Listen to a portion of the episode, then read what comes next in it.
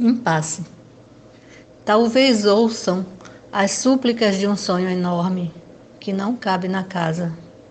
A luz as perde sons.